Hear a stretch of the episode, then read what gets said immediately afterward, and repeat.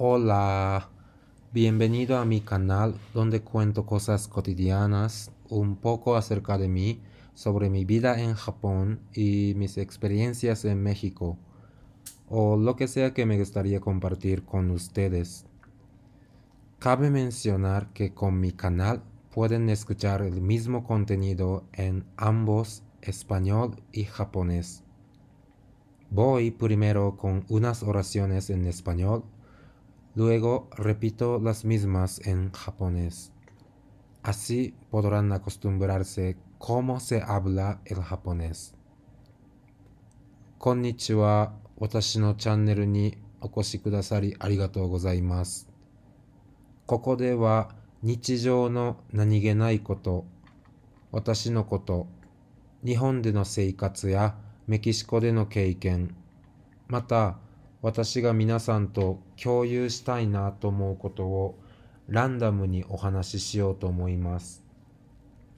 また、このチャンネルでは同じ内容をスペイン語、日本語、両方で聞くことができます。いくつかの短い文章をまずはスペイン語で、続いて同じものを日本語で繰り返します。こうすることでどのようにスペイン語が話されるのかに慣れてもらえればと思います。Ay, perdón, si se escucha algo raro, es mi perra. Me está pidiendo que la cargue y la ponga en mi regazo. Bueno, pero es una pitbull y pesa más o menos 20 kilos. Entonces no está tan ligera Y no es tan fácil para mí que te cargue así. ¿Me entiendes? Bueno, ve a tu camita y espérame. Ahorita voy. すみません。なんか変な音が聞こえたとしたら、それは私の犬です。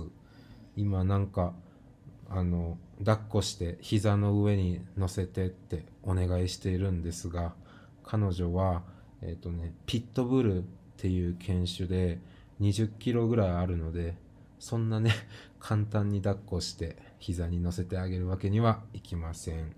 ちょっとベッドに行ってもらって、えっ、ー、と、しばらくしたら相手をしようと思います。Ok, sigue en mi regazo, pero bueno, seguimos. Eh, ¿En dónde nos quedamos? Ok, mi canal no viene enfocado en la gramática ni alguna explicación académica o más bien no soy capaz de hacerlo. Solo hablo lo que me viene en mi mente al azar, como yo hago con mi aprendizaje de mis lenguajes metas. Les recomiendo que escuchen este canal como una estación de radio sin que les ponga mucha presión. No es posible que aprendan y memoricen todo lo que encuentran por primera vez aquí utilícenlo para que su oído no tenga miedo al japonés. Les dejo el guión de este episodio en la descripción por si quieren ver el detallado. このチャンネルでは文法や学術的な解説はしていません。というよりも 私にはできません。頭に浮かんだものをランダムに話すという私が勉強中の言語でやっていることをやるだけです。ラジオ番組のような感覚でプレッシャーを感じることなく聞き流してくださればと思います。ここで初めて耳にすることを理解して記憶するのは不可能かと思います。スペイン語に対する苦手意識をなくすために活用くださると幸いです。概要欄にエピソードの内容を貼り付けておりますので、気になる方は合わせてご覧ください。Pues ya hablamos sobre el tema de hoy. Hoy me gustaría contarles sobre la diferencia entre peluquería japonesa con o sin navaja. Es decir, ¿Qué se hace la diferencia entre diositsu y biositsu? Son lugares tipo estética, salón de belleza, peluquería, barbería, no sé qué más les llaman este tipo de lugares. Yo, tras el brote de la propagación de famoso coronavirus, no he ido a cortarme el pelo, ni por el servicio de arreglo de barba hace un año y medio. Yo ya puedo atarme el cabello y tengo un chonguito, pero aún no suficientemente largo para ser un samurái.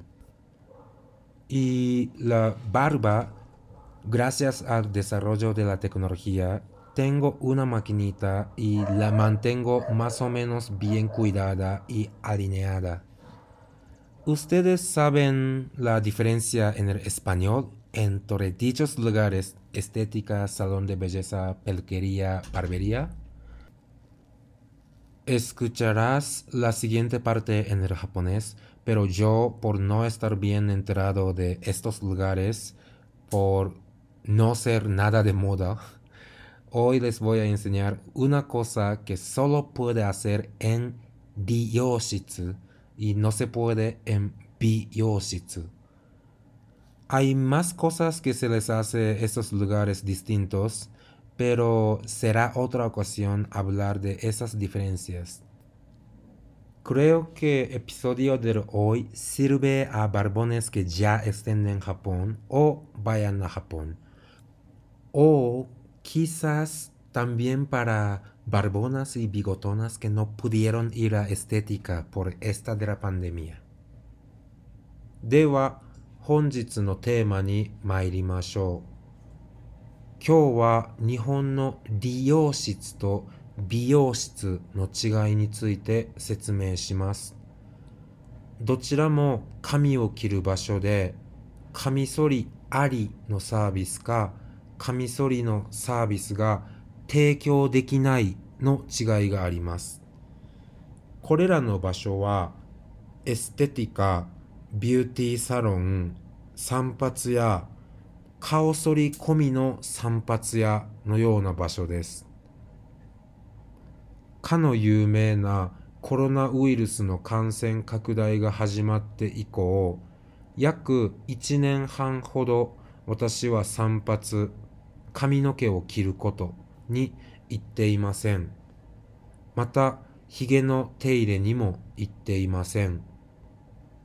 もう髪の毛は結べるほどになっており、小さいお団子、パレンテシス、No me refiero a un dulce japonés con odango, así se dice el changuito en el japonés.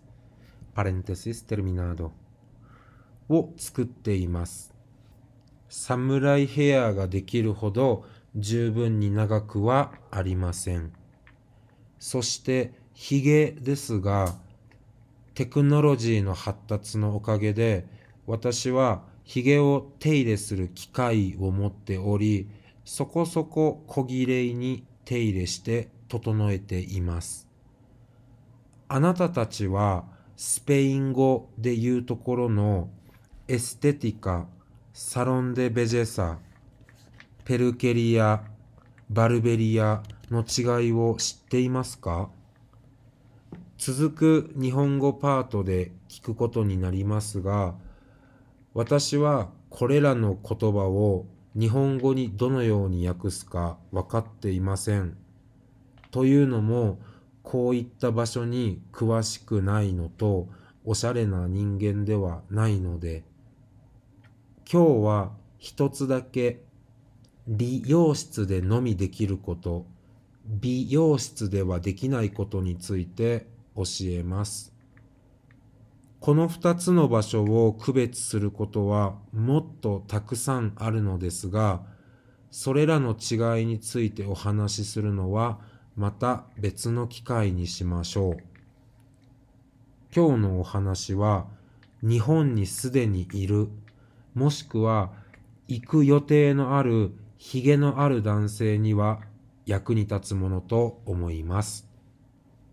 もしかするとこのコロナ禍でお手入れに行けなくなったヒゲ面のお嬢様にも役立つかもしれません。Como dije yo hace rato, que este episodio va a servir de ayuda de barbudos. Y ya te imaginas de lo que voy a contar. Exacto. Sobre el afeitado de cara, que es un servicio que incluye el arreglo de barba, bigote y pelos en la frente, pelos en los cachetes. El servicio se hace con una navaja bien afilada.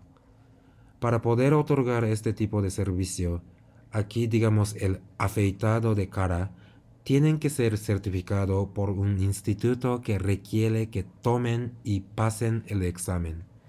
Si no, no eres permitido ofrecer el servicio de afeitado.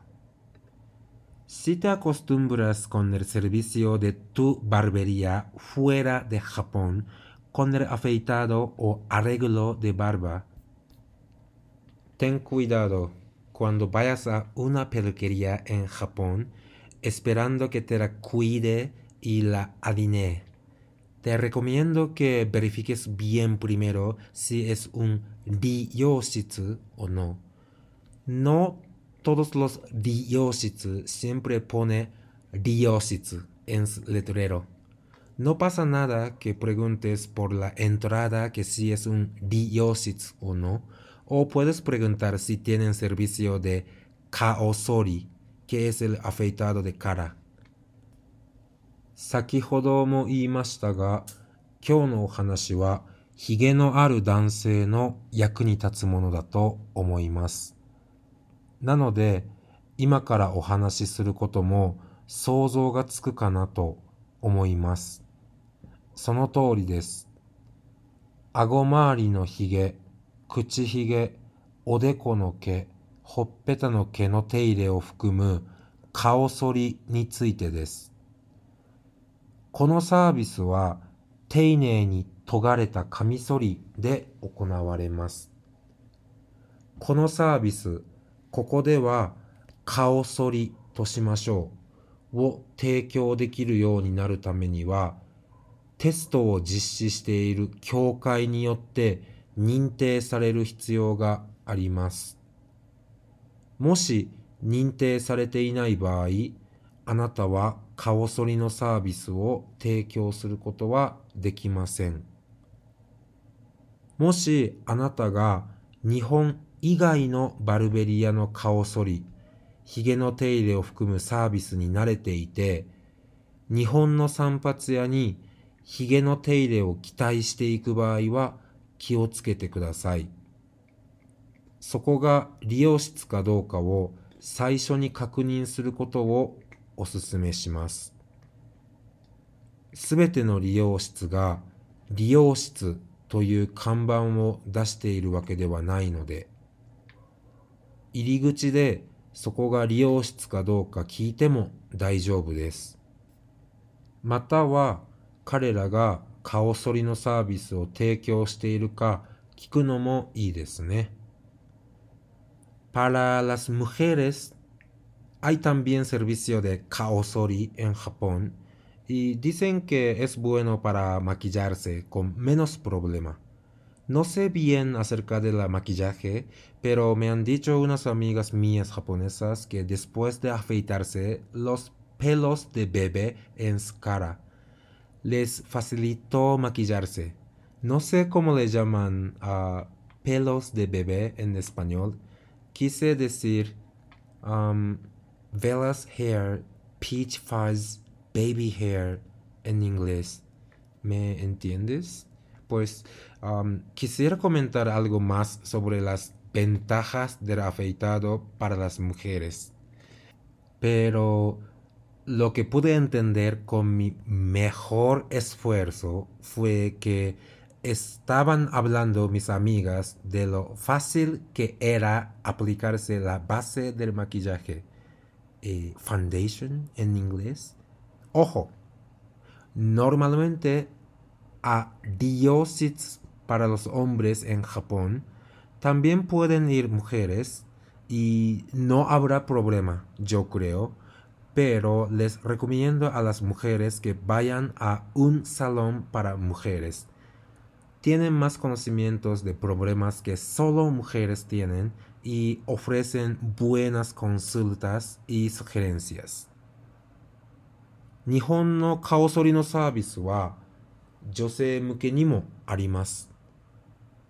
顔剃りはお化粧をする上での問題を少なくしてくれるので 良いそうです。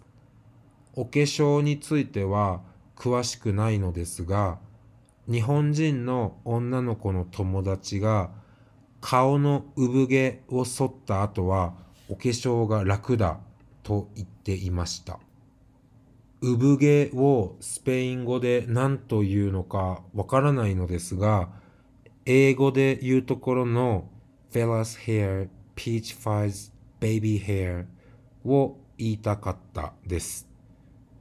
女性の顔剃りについてもっといろいろお話しできるといいのですが、私の最大の努力で理解できたのは、彼女たちがベース、ファンデーションを塗るのが楽になると言っていたことのみです。そうだ。日本の男性向けの理容室に女性が行くこともできますし、何の問題もないと思いますが、女性の皆さんには女性向けのサロンに行かれることをお勧めします。そういうサロンの方が女性ならではのお悩みについての知見が多く、またより良い診断やアドバイスももらえると思います。Voy a terminar el episodio de hoy hasta aquí. No hay tantos barbudos en Japón como en México, pero aún existe la demanda para el servicio de afeitado. Puede que barberos japoneses tengan menos experiencias de arreglo y alineación de barba que barberos mexicanos o barberos latinos, pero si les explicas bien cómo quieres que se quede tu barba, intentarán ponerte súper guapo, no te preocupes. Sigo subiendo episodios donde pueden escuchar el japonés hablado. Espero que eso les sirva de ayuda. Si les gusta este episodio, denle like y no olviden suscribirse y activen la campanita por favor. Espero poder comunicarnos en japonés un día pronto. Bye bye. Chao. 今回のお話はここで終わりにしようと思います。日本にはメキシコほどヒゲ面の男性はいませんが、それでも顔剃りサービスの需要はあります。